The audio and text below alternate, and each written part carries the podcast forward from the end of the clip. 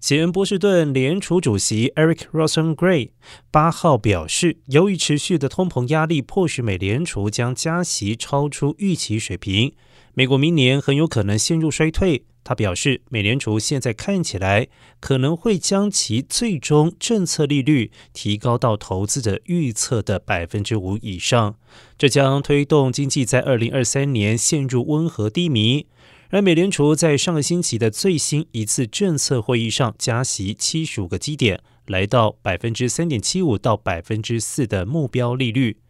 并且暗示加息幅度可能超过此前的规划，尽管速度会放缓。此外，Rosengren 表示，在让利率在明年达到百分之五点五的峰值，失业率可能需要达到百分之五到百分之五点五，高于目前的百分之三点七，也高于美联储预测的百分之四点四。